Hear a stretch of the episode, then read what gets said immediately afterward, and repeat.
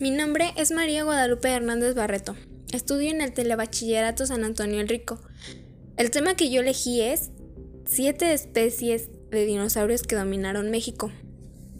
El clima cálido y húmedo favoreció una gran diversidad de dinosaurios en el territorio que hoy es México.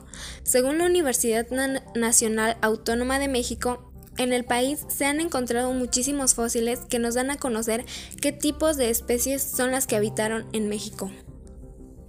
Desde 1910, el doctor Erich Hartmann, geólogo de la Universidad Humboldt de Berlín, comenzó la búsqueda paleontológica en el país.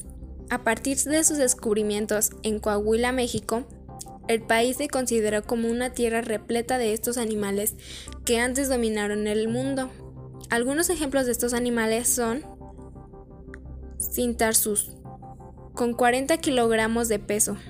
Este animal habitó en México hace 200 millones de años, llegó a medir 3 metros de alto y se distinguía por sus capacidades de caza. Era uno de los más carnívoros, más rapaces de la época.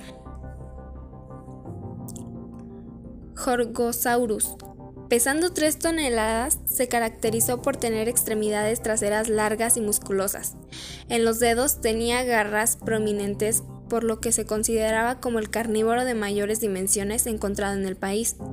También se localizó en Estados Unidos y Canadá. Sauroritonelestes. A diferencia de los dos anteriores, esta especie no superaba los 2 metros. Pesó de 20 a 35 kilos y se distinguía de los demás por su agilidad para correr. Perseguía a sus presas para atraparlas con las garras traseras en forma de hoz. Se ha encontrado restos en Baja California. Critosaurus vivió hace 70 millones de años. Se conoce comúnmente como dinosaurio pico de pato por la forma anatómica de su hocico. Pertenece al grupo de los Adrosaurus hadrosaurios y se sabe que corría mucho más rápido que el temido T-Rex. Alamosaurus. Este gran herbívoro destacó de los demás por impresionantes dimensiones. Alcanzó los 21 metros de longitud pesando más de 30 toneladas. En México se han localizado varios fósiles de esta especie, en Chihuahua y Coahuila, así como en dos localidades de Puebla. La Bocania.